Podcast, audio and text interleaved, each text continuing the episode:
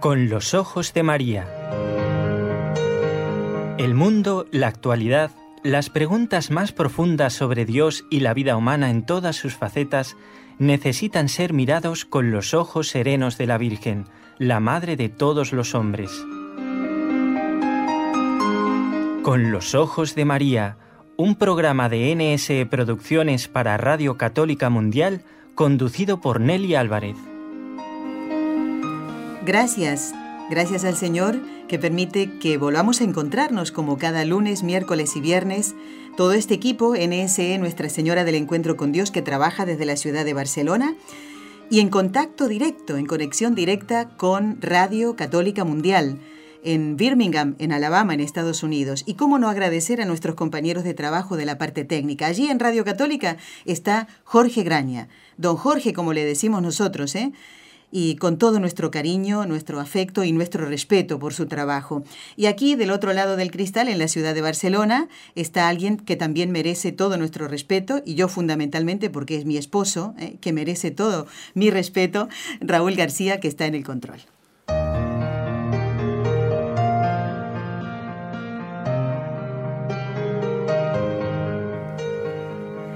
Y también quiero dar las gracias al Señor porque ya está con nosotros eh, nuestro invitado habitual de cada mes, es el doctor Manuel Ocampo, que ha cruzado todo el océano. No puedo decir exclusivamente para estar aquí en el estudio, no puedo decir eso porque mentiría, y no podemos mentir, no debemos mentir, pero no mentimos en nuestra alegría, doctor, de tenerlo aquí en el estudio y no a la distancia, sino aquí en persona. Bienvenido. No, pues muchas gracias. Eh, eh, Dios me ha traído para acá, me ha dado esta oportunidad de compartir con ustedes una vez más, después de tantos años que ya nos permite de una manera o de otra, pero se las ingenia para que estemos aquí. y bueno, pues ya estamos aquí eh, saludándoles como siempre con mucho cariño. ¿Qué tal el viaje desde México? Bien, eh, ahora todo es tan fácil, ¿verdad? Con los mm. medios de transporte tan, tan eficaces que tenemos. Para, eh, yo pensaba en Cristóbal Colón, en aquellos misioneros que fueron a América. Ay, lo que habrán pasado los pobres, ¿verdad? Sí. pero mm, con una, mm, una misión un deseo, el llevar a esos pueblos, a nuestros pueblos, porque yo soy de Argentina, usted es de México, a los pueblos de América, la palabra de Dios. Estamos hablando de los evangelizadores, no de aquellos que fueron con intención de quedarse con otras cosas o por intereses económicos. Estos misioneros, el único interés que tenían era el de llevar la palabra de Dios a nuestros pueblos. Y Dios le dio fuerza porque realmente eh, son viajes muy difíciles en el mar, sobre todo en México que hay huracanes. ¿Cuántos habrán muerto, pienso, verdad, en el camino porque les tocara un tiempo mal? El mar es muy fuerte. El mar del Atlántico no es como el del Mediterráneo, sino es un mar violento y sobre todo en el Caribe es muy violento cuando hay un huracán. Entonces me imagino, bueno, eh, si no es por la fe y la gracia de Dios que les dio para poder llevarnos, eh, llevar a América eh, el Evangelio, pues no, no se entiende de otra forma. Quiero recordar a todos que el doctor Manuel Ocampo Ponce es doctor en filosofía, doctor en filosofía y letras, ha realizado estudios de teología, es miembro correspondiente de la Pontificia Academia de Santo Tomás de Aquino, ¿eh? director general de la Academia Internacional Santo Tomás de Aquino, profesor investigador de la Universidad Panamericana, Campus Guadalajara, en Jalisco, México. Doctor, le propusimos ya mm, desde antes de llegar usted a, la ciudad de Barcelona, hablar de la Santísima Trinidad, esta solemnidad que vamos a celebrar el domingo que viene, domingo 11 de junio. Y la primera pregunta ya para introducir el tema es, ¿podemos conocer con nuestra limitación, eh, como seres humanos que somos, conocer el misterio de la vida de Dios, de la vida íntima de Dios? Bueno, aquí eh, claro que podemos conocer algo, ¿verdad? De lo que es la, la vida íntima de Dios, algo, algo de Él, porque Él nos ha revelado quién es de alguna manera. Pero eh, en el momento, ¿verdad?, que el ser humano intenta comprender ese gran misterio que Dios le revela, pues ahí vienen muchas dificultades. Tenemos nosotros eh, a los padres de la iglesia, tenemos a San Agustín, entre ellos, San Agustín de Hipona, y todos aquellos eh, pues estudiosos verdad que trataron de penetrar y de profundizar en el y han tratado durante todos los, siglos, ¿verdad? Eh, incluido, por ejemplo, Santo Tomás de Aquino en el siglo XIII, que al final dicen, bueno, eh, a la hora que han tenido un acercamiento místico como lo tuvo Santo Tomás, pues se dan cuenta que es poco lo que, lo que podemos conocer. Y es poco porque, eh, claro, Dios es infinito y, entre, y la distancia entre nosotros y Dios es infinita. Y por lo mismo no lo podemos abarcar, pero sí podemos conocer lo que Él nos da a conocer de Él. Y Él nos los ha ido dando a conocer, bueno, en la revelación, Él se revela, porque la revelación no es otra cosa que Él darse a conocer quién es y cuál es su plan de salvación. La revelación tiene dos aspectos. Darse a conocer quién es Él, su vida íntima, trinitaria, cómo es uno y trino, y luego el plan que tiene para, para salvar al hombre. Entonces tenemos estos dos aspectos que podemos conocer. Y sin embargo, lo que vemos misteriosamente es que cada uno conoce de una manera distinta. ¿Por qué? Porque no todos pueden conocer igual el mismo misterio. Ni todas las personas, ni en todas las épocas. Entonces, esto es, esto es una situación, ¿verdad?, que, que, es un, que es misteriosa también, porque cada uno, y lo vemos en los mismos padres de la iglesia, en los teólogos, que van conociendo aspectos, vamos conociendo aspectos distintos y poco a poco y todo esto gracias a una cosa, a la gracia que Dios nos da. Doctor, ya que nombró a San Agustín, estaba recordando esa mm, anécdota que tiene que ver con la Santísima Trinidad. ¿Recuerda usted de ese niño pequeñito ah, que estaba a orillas del mar? ¿Quiere contarlo? Sí, y entonces, bueno, eh, trataba de, de llevar el agua del mar y llenar un hoyito que había hecho con un dedo en la arena y entonces daba vueltas y vueltas, y entonces mientras San Agustín trataba dando vueltas de un lado para el otro, para tratar de penetrar y de comprender el misterio de la Santísima Trinidad. Y entonces lo veía al niño y llegó un momento en que le llamó la atención a San Agustín y le dijo, bueno, qué ingenuo eres de querer meter todo el mar en ese hoyito, ¿crees que va a caber? Y el niño le dice, bueno, pues más, más, más fácil es que yo meta todo el mar aquí en este hoyo a que tú comprendas el misterio de la Santísima Trinidad. No lo podemos comprender, pero sí sabemos que Dios es uno y trino. Sí Dios se ha revelado a sí mismo en este misterio de la Trinidad, que además es un misterio muy, muy hermoso y además es el misterio que, que Él nos ha querido dar a conocer para que nosotros sepamos quién es Él. Claro. Para que nosotros, eh, para que nosotros penetremos un poco en lo que es su vida intratrinitaria. Y eso lo hace gracias, a, obviamente, por medio de la revelación, principalmente de Jesucristo, pero, pero también por la gracia sobrenatural que nos da. Este misterio de la gracia es un misterio muy grande, que nosotros por todas partes escuchamos. Yo recuerdo cuando era muy joven, y niño y joven que escuchaba gracia y gracia y gracia y gracia. Y yo, pues se le hace uno tan habitual, ¿verdad? Eh, con, eh, escuchar esa palabra.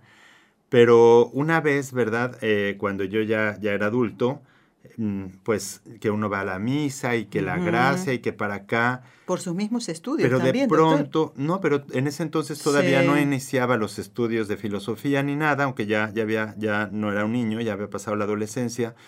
Y entonces eh, un padre me dijo, no, bueno, pues Dios te va a dar su gracia. Y ahí de pronto pensé, ¿qué es la gracia?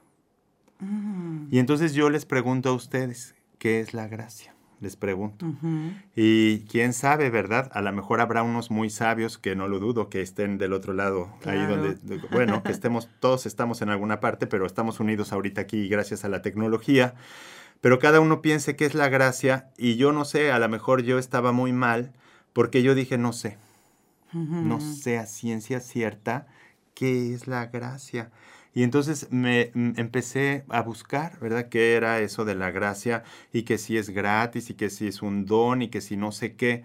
Pero al final fue tan bonito porque descubrí, bueno, después también con los estudios que hice sobre filosofía y teología, pero esto fue mucho antes, que la gracia es la participación que Dios nos hace tener de su vida intratrinitaria.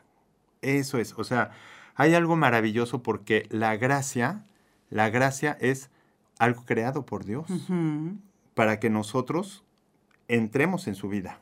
A lo mejor no lo sab... Si hiciéramos ahora una encuesta, por ejemplo, a todos los oyentes del programa, tal vez no sabríamos explicarlo porque cada uno tiene sus limitaciones de estudio y conocimiento. Pero creo, doctor, que la respuesta sería por mi actuación, por mis obras, tú vas a conocer qué es la gracia.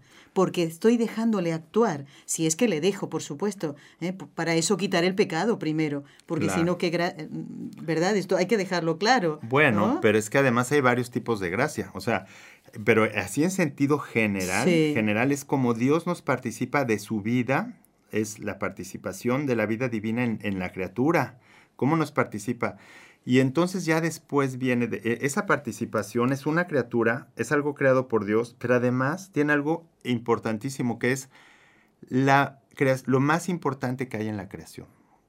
Lo más importante. O sea, el ser más perfecto, obviamente la, Santísima Virgen es la criatura más perfecta, ¿no? La unión hipostática, que es la unión de, la, de, la, humanidad y la divinidad en la persona de Jesucristo, bueno, fuera de la, de la unión hipostática, que es la, persona de Jesucristo, la segunda, lo creado más perfecto es la gracia.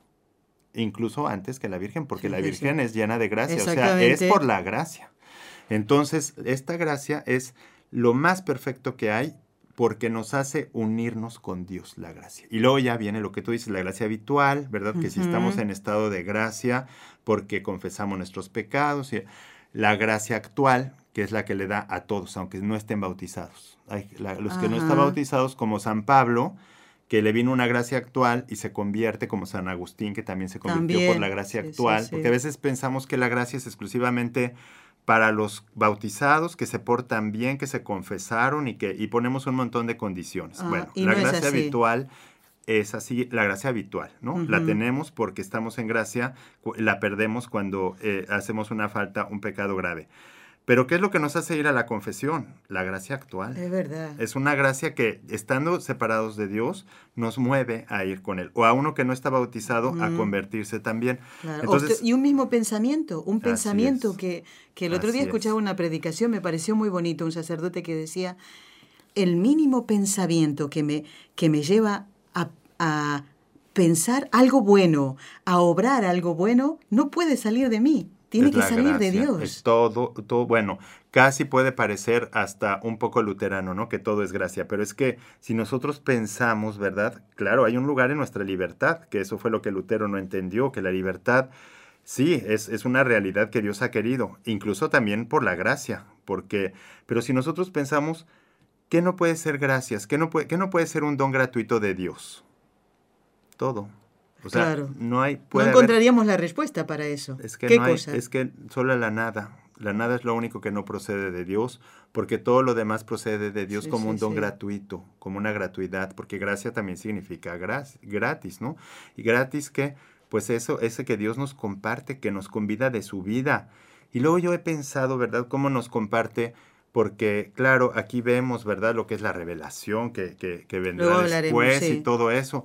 Pero antes que eso está la misma creación.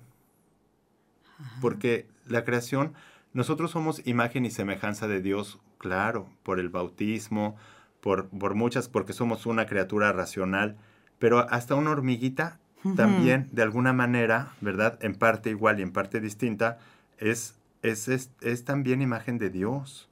Entonces, toda la creación nos habla de Dios, de toda la creación, en toda la creación encontramos una, unos los vestigios de Dios. Sí, sí, sí. Entonces Dios se revela también en, su creación, se manifiesta en su creación.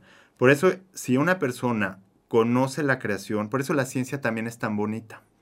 Porque cuando la ciencia busca penetrar en la realidad creada por Dios, y cuando un científico sincera, busca sinceramente la verdad en las cosas, necesariamente se encuentra con Dios. Sí, sí. No está reñida. No, al contrario. con la fe. Contra ¿eh? más vas entrando, va entrando una, una inteligencia en la realidad, más se va encontrando con el abismo de su misterio y luego con Dios que está ahí, con la imagen de Dios que está en las cosas. Doctor, comentábamos una vez eh, en el programa acerca de una eh, médico cirujana. Ella es española, vivió muchos años de su vida en un ateísmo total. Y fíjense lo que estoy diciendo, médico cirujana del aparato digestivo. ¿eh? Y un día ella no sabe por qué, entendemos nosotros que fue ese empujoncito de Dios, va a Fátima y ahí descubre a Dios, aquel Dios que la ama, que, la, que iba detrás de ella para recuperar, recuperar o tener ese corazón. Y ella, yo le oí decir después, me dijo, Nelly, ahora cada vez que realizo una operación, veo allí a Dios. Esta maravilla que es el cuerpo humano no tiene otra explicación que el que el de haber hecho sido creado por un Dios. Esto no lo creó el hombre, no salió de la nada. Una celulita, el ADN, pero además la conformación interna metafísica o ontológica. Ah, me, me, me, da, me da un poco de, de, de, cuidado, ¿no? Decir la palabra metafísica porque es una palabra tan, pues, tan desprestigiada, ¿verdad? Porque la han utilizado los brujos, los esotéricos, como es una palabra que la vieron comercial, pero la metafísica, aquella como, como el estudio del ser de las cosas, cuando la, la inteligencia humana busca el ser de la realidad y entonces la trata de explicar, se da cuenta, ¿verdad?, que esta no tiene otra explicación que un ser absoluto, infinito, perfecto, como lo hicieron los griegos, con muchas limitaciones, obviamente, ¿verdad? Ahora también se trata de exaltar la filosofía griega pagana como si pudiera sustituir esta filosofía al cristianismo, y eso tampoco. Claro, Porque, claro, alcanzó Aristóteles, Platón, grandes filósofos que algunos habrán oído, otros no pues alcanzaron, ¿verdad? Con su inteligencia la necesidad de un acto puro, de un ser perfecto, de una causa ordenadora de todo el universo. Pero luego la distancia que hay tan grande con el cristianismo, pues es, es y con lo que Dios nos revela, pues es muy, muy, muy abismal, ¿no? Es, es, es, grandísima.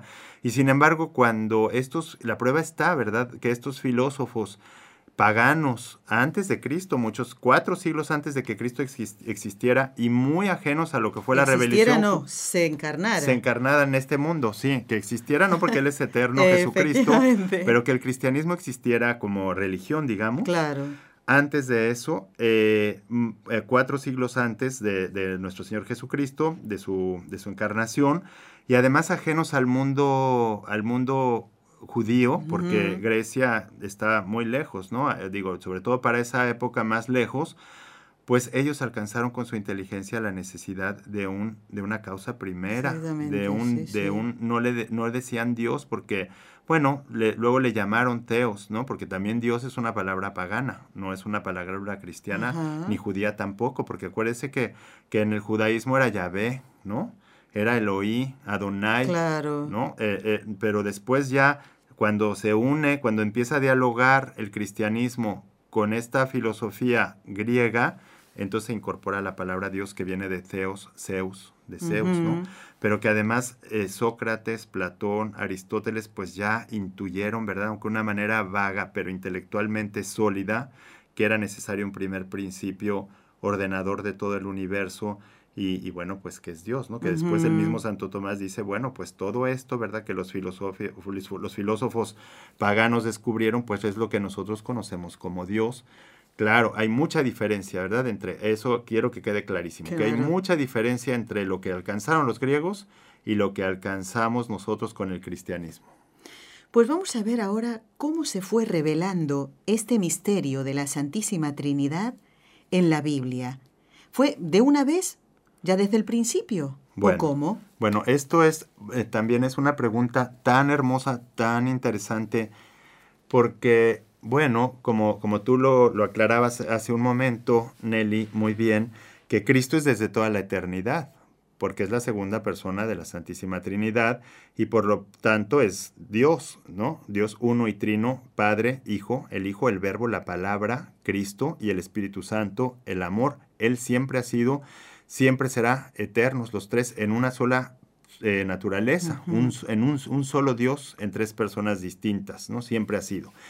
Y luego ya, bueno, creó el, el universo, el mundo lo creó. Pero después, curiosamente, ¿verdad? Cuando viene la caída que todos conocen, todo cristiano conocemos por el catecismo, todos los bautizados, que hubo una caída, que hubo un rompimiento de la naturaleza humana y del hombre con Dios Y luego, pues, eh, la necesidad de una, de una encarnación y una redención, Dios en un momento preciso de la historia irrumpe en esta historia y empieza a revelarse. Pero fíjense, es muy curioso porque nosotros ahora, ¿verdad? Eh, impregnados también un poco de lo que es el protestantismo y las religiones cristianas, pues como que ponen el centro en la Sagrada Escritura como si la Sagrada Escritura fuera lo más importante en lo que Dios reveló. Y no es así porque sí es muy importante, obviamente, pero es, pero lo primero que, con la forma primera, como Cristo, como Dios se reveló al hombre, es a través de la tradición del pueblo judío. O sea, mm. primero no se escribió nada. Claro, ya, ya, Pasaron siglos y siglos que no hubo nada de escritura, absolutamente nada. O sea, Abraham recibió un mensaje de Jesucristo y este, este mensaje, ¿verdad? Que es un mensaje de fe tan importante, ¿no? Deja tu casa y tu parentela, el padre de la fe, Abraham, ¿no? Pero ese, ese, esos relatos, ¿verdad? Que eh, finalmente Abraham es una prefigura del mismo Cristo, igual que lo es Moisés, ¿no? Que son figuras del mismo Cristo que se van anticipando, pasaron por medio de la tradición oral a un pueblo que es el pueblo judío. Y esto es muy hermoso porque además nosotros dirán, ¿cómo sabemos, verdad, que este pueblo Dios realmente se le reveló? Pero hay tantos indicios de esto porque todos los pueblos que estaban alrededor del pueblo judío eran politeístas y siempre lo fueron. Babilonia, todo, todos los pueblos. con muchos dioses. Todo fue politeísmo en todo el mundo, en todas las culturas, en todas las civilizaciones, en toda la historia de la humanidad. El único pueblo monoteísta, un grupo que era pequeñísimo de pastorcitos seminómadas, porque eso eran los judíos, pero monoteístas, curiosamente. Y entonces, porque Dios habla con ellos en su sencillez, los escoge como pueblo, habla con ellos y empieza un, un proceso de revelación que se va, en el que Dios se va desvelando a sí mismo, pero pasaron cientos de años y hasta miles de tradición oral para que empezaran los primeros escritos que ahora tenemos, eh, que constituyen la Sagrada Escritura del Antiguo Testamento, y que no eran sino, bueno, pues lo que recogió la tradición eh, de, la, de lo que venía de la tradición oral y se, y se fue conformando, obviamente, con los escritores sagrados, los, los, que fueron escribiendo la Biblia, que Dios les iba inspirando, ¿verdad? Porque Dios inspiró la escritura de, de, la, de, la, Biblia, pero había un escritor humano también, ¿no? ¿Por qué? Porque está el escritor, ¿verdad? Los, los sacerdotes que escribían y los, los que escribieron el Antiguo Testamento bajo la inspiración del Espíritu Santo. Y, y entonces pasaron, fíjense, todos los miles de años que pasaron, como digamos, bueno, no se puede tener una, unas fechas exactas, pero pensemos que del 3000 o más del 3000 antes de Jesucristo hasta el 1000 no se escribió nada. Nada. Y luego ya empiezan estos escritos que empieza en los que Dios empieza a manifestarse quién es. Y entonces empieza el nuevo, toda la tradición, desde la tradición oral, la tradición de la vida. la tradición es la, cómo vive la fe el pueblo judío. ¿sí? Cómo este pueblo escogido por Dios vive su fe y la transmite de una generación a otra y después cómo la plasma en una escritura y cómo se desarrolla esta escritura del, del año 1020, 1030 por ahí hasta la, hasta la encarnación y, el nacimiento de nuestro Señor Jesucristo. Pero después viene la, pasión, muerte y resurrección, la Pascua del Señor, viene. Y no se escribe otra vez nada. Es curioso, porque Jesucristo no vino a escribir el Nuevo Testamento. No se sentó y les dijo, a ver, les voy a dictar el Nuevo Testamento porque yo ya me voy a morir. Nada. O sea, él continuó con la misma pedagogía que, que llevaba Dios, ¿no? O sea, la experiencia de la fe que después, ¿verdad? Los apóstoles, ya tardíamente, después de la muerte de Jesucristo y todo, empiezan a ser inspirados para eh, elaborar el Nuevo Testamento. Entonces ahora tenemos la, la, Sagrada Escritura, Antiguo y Nuevo Testamento, pero ¿qué es lo que validó la Sagrada Escritura? La tradición.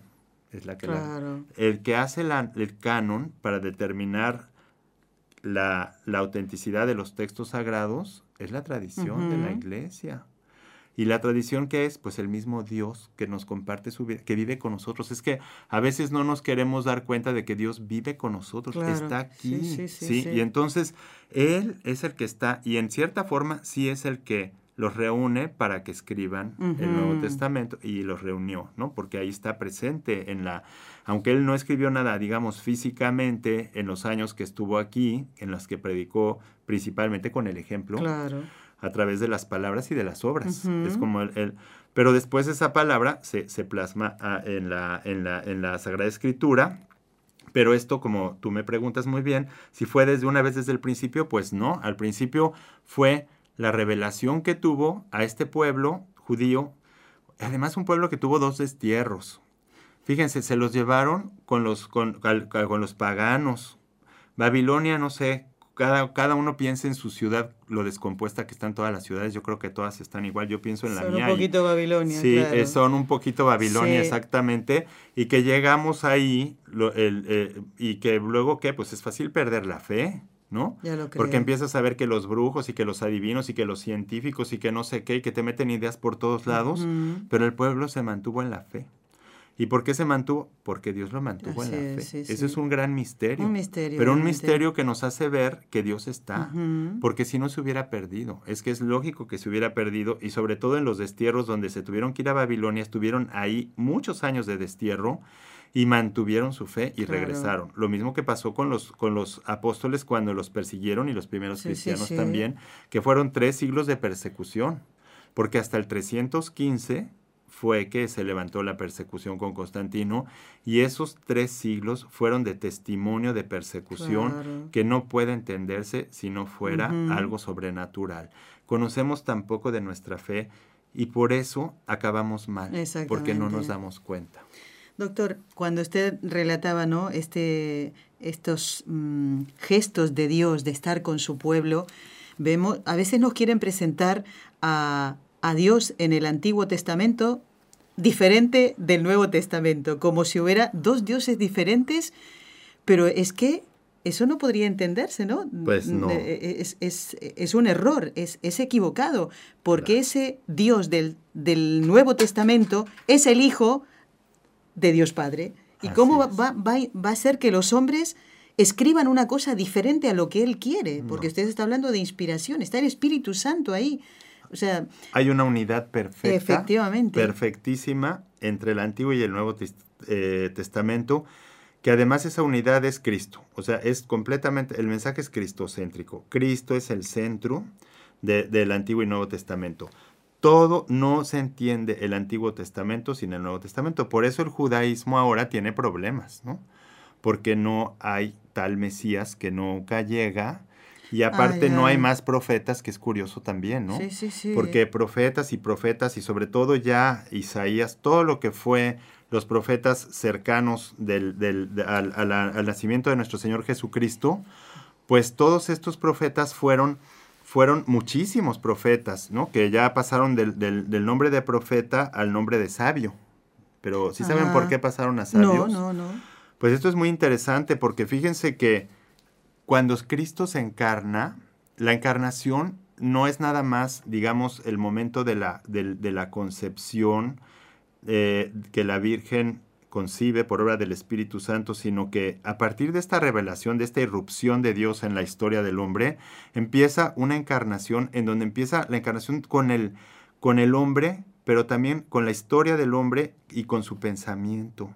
Entonces, fíjense, primero entra, ¿verdad?, con toda esta experiencia de la fe, pero en el siglo IV viene un primer encuentro del, cristian, del, del judaísmo, porque estamos en el siglo IV antes de Jesucristo, ah, antes de Jesucristo. bueno, pues viene, ¿verdad? Por una, una, cuestión histórica que no, tal vez no, no ahorita no da tiempo de, de, de platicar, ¿verdad? Pero por una cuestión histórica, en la cumbre del pensamiento griego, que fue con Aristóteles, con los colosos griegos en el siglo IV antes de Cristo, viene una conquista, ¿verdad? De uno de los discípulos de Aristóteles que llega hasta, hasta el pueblo judío, hasta Israel, y entonces empezamos a ver que los textos judíos del Antiguo Testamento ya vienen impregnados de cierto helenismo. Y esto es muy bonito, porque bueno, no es helenismo, porque es, la época de oro. o sea, es decir, siglo IV. Ya después del siglo IV viene la decadencia, que es el helenismo, pero viene, viene ya cierta influencia. ¿Y qué, qué significa? Yo he pensado tanto en esa, en esa influencia y digo, pues es que ya Dios empieza a dialogar, ¿verdad? con, el, con el pensamiento humano que había alcanzado una de las grandes cumbres, ¿no? Que yo digo, bueno, la verdad, la verdad, pues también fue por la gracia de Dios, porque muy paganos, muy paganos, pero bueno, todos hemos ido por la gracia de Dios. Y si no hubiera habido una gracia de alguna manera, una gracia actual, quizá no hubieran alcanzado tanto los griegos tampoco, ¿no? Y luego históricamente estos movimientos que nosotros sabemos porque los griegos tenían una, una visión pagana de la realidad, determinista, donde había, eh, por un lado ya estaba todo, todo establecido, ¿no? Por, por el destino, y luego por el azar, o sea, ellos creían en el azar, creían que, que, las cosas fortuitas eran de buena suerte, de mala suerte, que ya te tocó. Y el cristianismo es, es, ajeno y opuesto a esto, porque para nosotros todo tiene que ver la providencia de Dios, todo es providencial. Que lo guía, Dios lo guía. Claro, Dios es el dueño de la historia de alguna manera y entonces, y la hace con el hombre. Entonces yo pienso que ese descubrimiento, ¿verdad? Ese, esa cumbre, y luego estratégicamente coincide, ¿verdad? Que esto se difunde hacia el pueblo judío y luego entra en la revelación, es ya como una un acercamiento muy fuerte entre, el, entre lo que el hombre había alcanzado y lo que Dios salía a su encuentro a decirle. Y eso se sigue, ¿verdad? Hasta el nacimiento de Jesucristo. Y luego con los padres de la iglesia, bueno, la historia es hermosísima, de los primeros tres siglos de la iglesia. Doctor, vamos a hacer una pausa muy cortita. Le voy a servir un poquito de agua, que mire qué que, mala anfitriona. ¿eh? Y, y, después seguimos hablando entonces de este tema. Y vamos a escuchar una canción, pero la quiero presentar antes.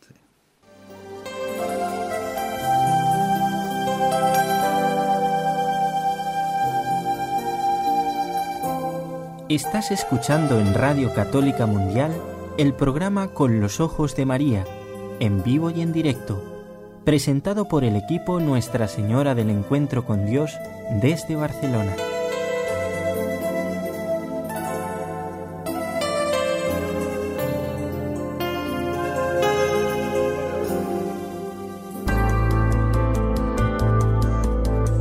¿Quieres escribirnos ahora mismo? Puedes hacerlo al siguiente correo electrónico con los ojos de María arroba nsradio.com.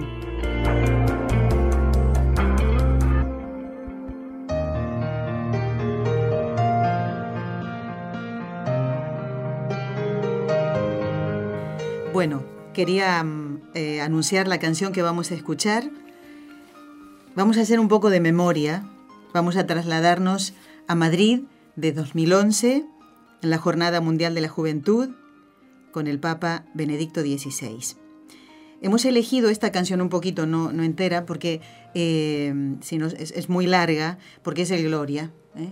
Gloria in Excelsis, y mm, interpretada por el coro de la Jornada Mundial de la Juventud, realmente es para poner los pelos de punta y, reflexionar también, ¿no? Pensar en la, en la grandeza de Dios a través de esta canción. Eh, si no me equivoco, primero hace la introducción el Papa Benedicto XVI, pues vamos a recordar ese mm, día impresionante en que parece que venía el Espíritu Santo, ¿no? Porque con ese viento fuerte nadie se movió de allí y, y salió esta canción dentro de la Santa Misa, por supuesto. gloria in excelsis Deo.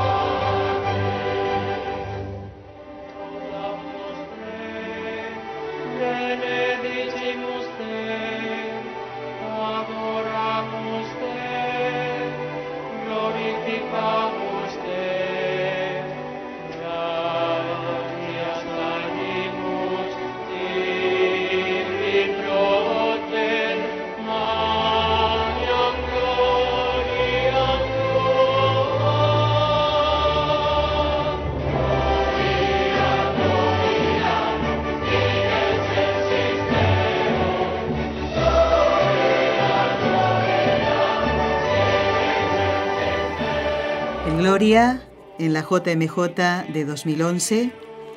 Gloria a Dios en las alturas y en la tierra, paz a los hombres que ama el Señor. Aquí hay un error que se comete mucho, doctor Ocampo, y es decir, eh, los hombres que aman al Señor. No, no, no, en los hombres que ama el Señor porque es Dios que ama a todos los hombres. Pues sí. Y desgraciadamente no todos los hombres aman a Dios. ¿eh? Seguimos en compañía del doctor Manuel Ocampo, pero quiero recordar, si me permite, doctor, algunas cositas importantes. Los oyentes han notado que no hay preguntas del concurso que solemos hacer y que usted conoce también, ¿eh? cerca del final del programa, que ponemos dos eh, preguntas. Han quedado suspendidas por una razón muy importante. Dentro de aproximadamente unos cinco días partimos, Dios mediante, para Fátima. Que lamentamos que no ah. pueda venir usted con nosotros. Pues ¿eh? Bueno, pero eh, el, Señor ha manifestado su voluntad. Eh, y bueno, ¿qué sucede? Hasta el día lunes 12 de junio, amigos oyentes, tienen ustedes la oportunidad de enviarnos las peticiones, las intenciones para que llevemos al santuario de Fátima, allí en Cova de Iría, en Portugal. Recuerden que solamente deben enviarlas al correo del programa, con los ojos de María, arroba nsradio.com, no al Facebook ni a otros correos, simplemente a ese por una cuestión de orden, es una caridad que les pedimos. Y recuerden eh, abreviar las intenciones, ¿eh? si es por salud, no hace falta que pongan la enfermedad que tiene la persona. Entonces, eh, salud y van poniendo los nombres de aquellos que ustedes quieren encomendar, aquellos enfermos que ustedes eh, desean que se curen, que se pongan bien. No solo enfermos físicos, sino también espirituales. Doctor, y en esto tengo que decir, usted no se imagina la cantidad de intenciones de conversión que vienen en estos correos que nos están llegando ya. Pues qué bonito, porque eso quiere decir que hay gente que se preocupa también por el bien espiritual. Exactamente, y así es. Bueno, conversión, salud, problemas económicos, todo, ¿eh? por determinadas familias, pues todo eso ustedes lo pueden volcar en el correo con los ojos de María, arroba nsradio.com. Y seguimos entonces en el programa de hoy hablando de la Santísima Trinidad, esta solemnidad que Dios mediante celebraremos el próximo domingo. Estamos de fiesta, como decimos siempre, todos los días si no es un santo, hoy la iglesia celebra a un diácono que además es doctor de la iglesia, ¿eh? San Efrén. Y nos comentaba Jorge Graña acerca de ordenaciones diaconales allí en el monasterio que ellos tienen eh, y que sostiene la obra de Radio Católica Mundial. Porque si no rezamos, doctor, podemos aquí estar hablando toda la vida, pero la oración nos sostiene justamente, ¿no? Para que dé fruto lo que estamos diciendo. ¿eh? Claro, los grandes santos y sabios siempre han sido fruto de la oración. Y bueno, pues eh, un, eh, canal de radio católico, pues debe estar sostenido por una, oración muy fuerte. Efectivamente. Pero además de, de gente muy santa. Y bueno, yo, yo sé, ¿verdad? Digo, yo, yo sé por buenas fuentes que hay gente muy santa detrás de ese No porque yo esté aquí, porque soy un invitado, ¿verdad? Pero lo he, lo, he oído hablar de gente que ha estado más cerca que yo, de estas personas que hacen la oración y que la verdad es un verdadero milagro y un testimonio muy grande de Dios que existan estas personas haciendo oración y además en una vida que yo, porque he sabido algo, ¿verdad?, de, cómo viven, pues eh, prácticamente sobrenaturalmente en relación a cómo es la vida del mundo ahora, ¿no? Eh, su, su, programa de vida, de oración, de vida pues ascética, ¿verdad? Mm. De, de, renuncia, es un verdadero testimonio que ahora poca gente puede comprender, ¿no? Se necesita como... Vivimos tan materializados, tan volcados hacia, hacia, hacia lo superficial, que ya estamos cauterizados para poder comprender el valor y también la alegría que puede encontrar una persona en una entrega. Así es, sí, así, sí, Claro, esto no se logra sin una gracia muy grande, ¿verdad? Para poder llevar una vocación así, pero también con la respuesta de la persona a la gracia. Eh, son personas que han respondido generosamente a este movimiento que Dios les ha infundido en su alma y luego por eso son tan santos pues es una gran responsabilidad la que tenemos los que estamos en medios de comunicación, porque el Señor nos va a pedir cuenta. ¿Qué enseñamos por la radio? Pues ¿Qué sí. imágenes mostramos por la televisión? ¿Mm? Sí. Doctor, eh, también es algo fundamental, mm, lo hemos hablado con usted y con muchísimos invitados, en nuestro trabajo a través de medios de comunicación, la formación. Sí. Y en esto justamente estamos abocados en la buena formación, primero nuestra y luego en los oyentes que vemos que están ávidos de saber las cosas de Dios. Es. Por eso hoy le propusimos hablar de la Santísima Trinidad. Vamos ahora a conocer, antes de, de rezar las tres Ave Marías, qué huellas ha dejado Dios de su ser trinitario, Padre, Hijo y Espíritu Santo, en la creación y en la revelación. Bueno, eh, como, como lo he bueno, de- dicho de alguna manera, pero ahora lo voy a explicar con relación a otros aspectos importantes de la... Bueno, la creación tiene varios, varios, eh, es jerárquica como Dios. Desde ahí empezamos, ¿no? Hay una jerarquía. En Dios, en la Santísima Trinidad, no hay jerarquía, porque es un solo Dios. ¿sí? Y igual es el Padre, el Hijo y el Espíritu Santo. Aunque no es una jerarquía, digamos, de que uno valga más o sea más, porque los tres son en uno solo, ¿sí? Los tres son. Sin embargo, sí hay una procedencia, ¿no? El Hijo procede del Padre y el Espíritu Santo procede del Padre y el Hijo, ¿no? Entonces, el Padre, ¿verdad? El Padre es el creador, ¿sí? Que nos Ujú. que, que- que conocemos a través de quién? Del Hijo. ¿sí? A través del Hijo nosotros conocemos al Padre. Entonces, para nosotros primero es el Hijo porque por el Hijo conocemos al Padre. Pero en la Santísima Trinidad el Padre es el creador, o sea, es, es, es principalmente tiene esa misión Sí. creadora, ¿sí? Pero crea a través del Hijo, que es la palabra, el verbo.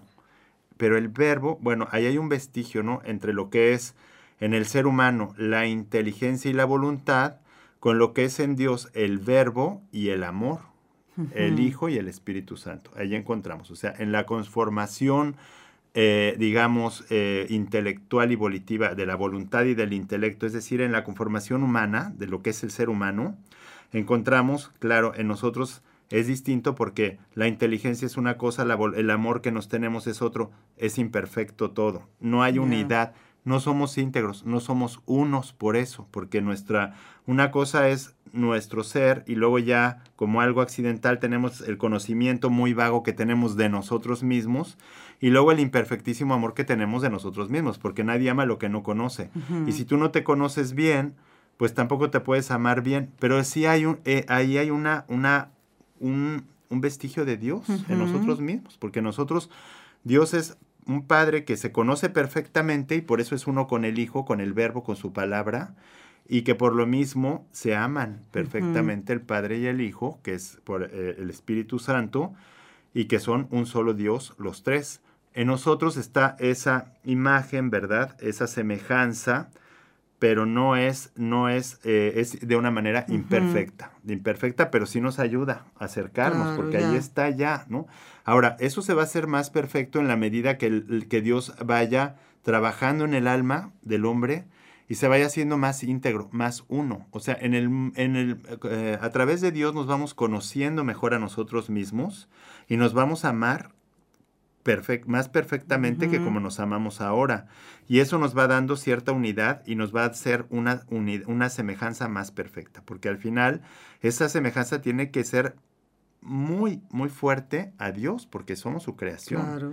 Pero eso lo va a lograr Él, eh, esa, esa unidad. Ahora estamos disgregados, desintegrados, imperfectos. Pero Él nos va a lograr hacer perfectos y más, ¿verdad? Por la encarnación que nos inserta en, el, en la Santísima. Trinidad por la gracia. O sea, ni los ángeles tuvieron este privilegio. Nosotros vamos a acabar en el seno de la Trinidad, como lo está la Santísima Virgen, y ahí, y ahí, claro, tendremos esta unidad y seremos completamente una imagen perfecta del Padre, el Hijo y el Espíritu Santo. Pero aparte tenemos la familia también.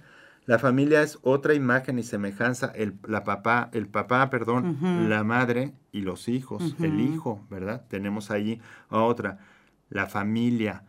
Por eso, fíjense, el demonio ataca a la persona y a la familia para destruir, ¿sí? ¿Cómo ataca a la persona? Dividiéndola Dividiendo, claro. fracturándola. ¿sí? Haciendo que lo que piensa no corresponda con lo que hace, ¿sí?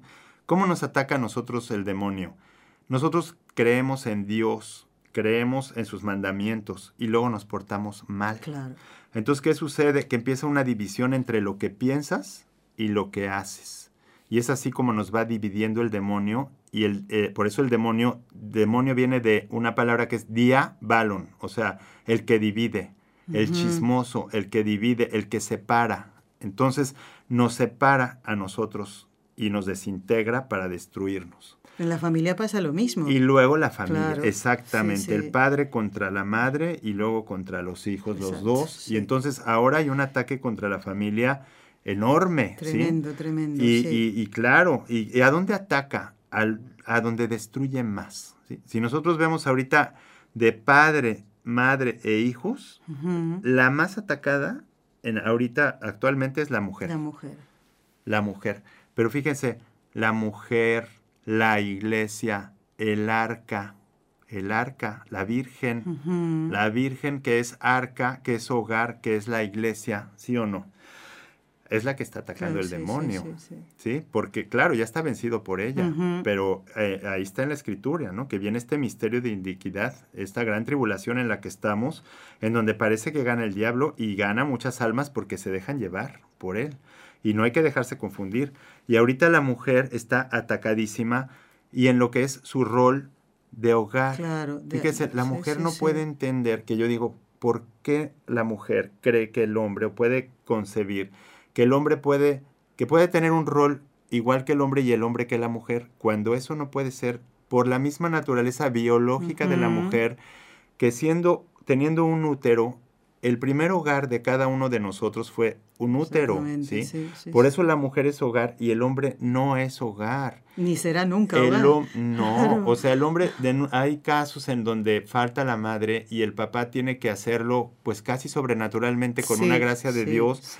Pero fíjense que cuando, por lo general, cuando falta la mamá, pues se acaba, el, se acaba la familia, ¿no? Si falta el papá, pero la mamá sigue, la mamá es hogar, ¿no? Hay comida, hay casa y todo. Acoge, pero, acoge Pero cuando es el hombre, entonces es más difícil. No imposible porque Dios puede todo, ¿no? Y, de hecho hay hombres que han salido adelante con sus hijos sin tener la Pero no es, digamos, que lo natural. ¿sí? Lo que está hecho ya por naturaleza es que el hombre provee desde el momento de la concepción, provee lo necesario para que se conciba en el hogar, que es la mujer, no es el hombre. Y en ese hogar vivimos todos, nueve meses fuimos y vivimos ahí. Y luego ese hogar se extiende y, es y fuimos alimentados por una mujer. Fíjense, la alimentación no es cualquier cosa también, ¿no? Claro. Nos alimentó una mujer, no un hombre. Bueno, se puede dar comida artificial, si la mamá falta, si no, si está impedida para poder amamantar a su, pero no es el orden natural. Esas ya son cuestiones, digamos, que vienen como, como parte de los defectos que hay en la creación por la naturaleza caída, de, que hay un desorden en la naturaleza. Pero lo natural es que la madre tenga a su hijo, lo, natural es que lo, le dé de comer, lo alimente y luego haga hogar en su casa y su familia. Pues esto ha sido atacado. ¿Por qué? Porque son justamente lo que está atacando al final es a la Santísima Trinidad. Y fíjese, doctor, yo pensaba esto que dice usted, ¿no? El ataque a la mujer, que nos han querido vender, entre comillas, el hecho de que la maternidad, el ser madre y el ser esposa es una opresión que sufrimos de parte del hombre.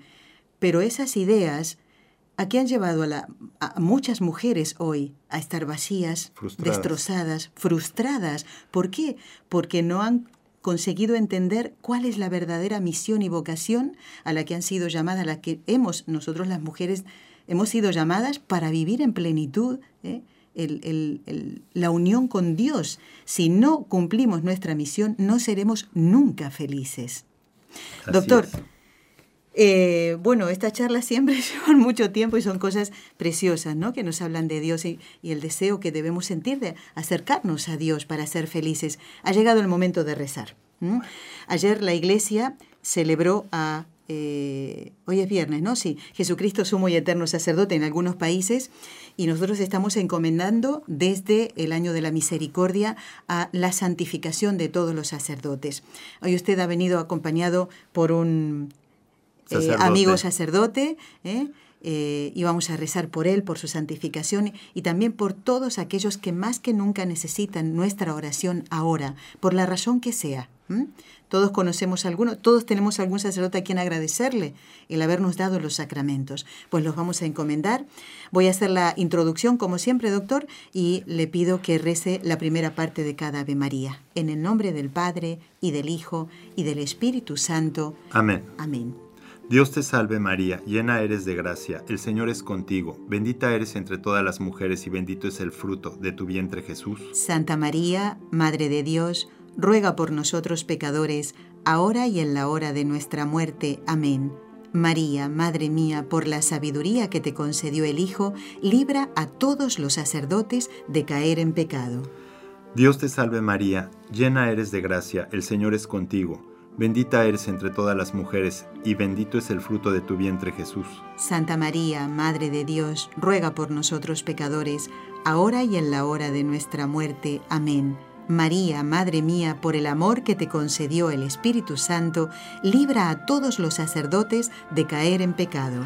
Dios te salve María, llena eres de gracia, el Señor es contigo. Bendita eres entre todas las mujeres, y bendito es el fruto de tu vientre Jesús. Santa María, Madre de Dios, ruega por nosotros pecadores, ahora y en la hora de nuestra muerte. Amén. Dios Padre Todopoderoso, por intercesión del Inmaculado Corazón de María, te pedimos la santidad de los sacerdotes del mundo entero.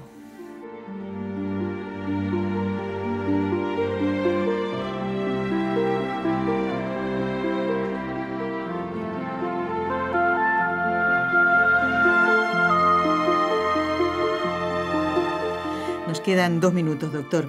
Y tratar estos temas en tan poquito tiempo eh, es difícil, ¿eh? pero dos mm, ideas que nos hagan entender qué queremos decir con las palabras gloria a Dios, como escuchábamos en la canción.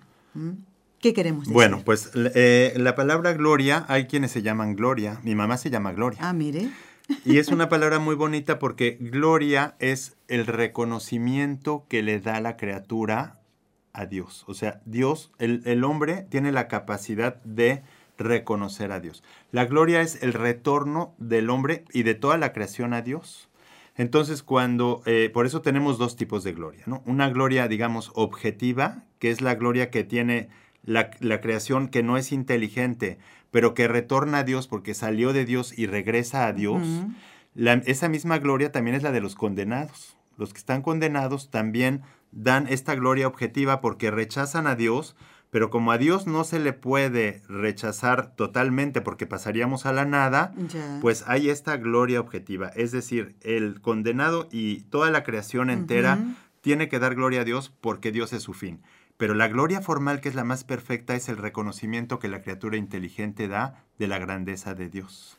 Esa es. Doctor, le propongo que sigamos en nuestro próximo encuentro, si Dios quiere, ya cuando usted vuelva a México, Sí. que sigamos hablando de estos temas.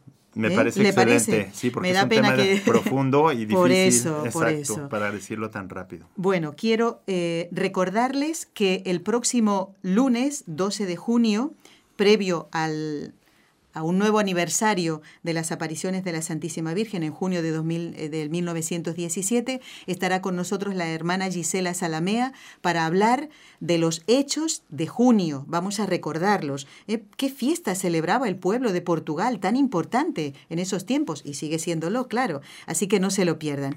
Quiero dar las gracias al doctor Manuel Ocampo por haber estado con nosotros y podemos decir, si Dios quiere, hasta el mes que viene, doctor. Muchísimas sí, gracias. con el favor de Dios, gracias a ustedes, al contrario. Gracias por acompañarnos. Buen y santo fin de semana y recuerden a no faltar a la misa del domingo. Muchas gracias. Has escuchado un programa de NSE Producciones para Radio Católica Mundial.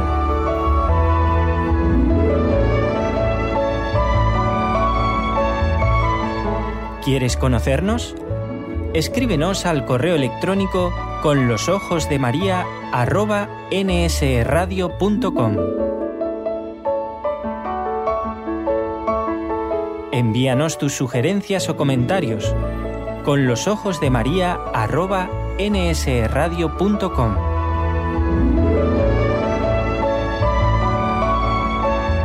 Te esperamos.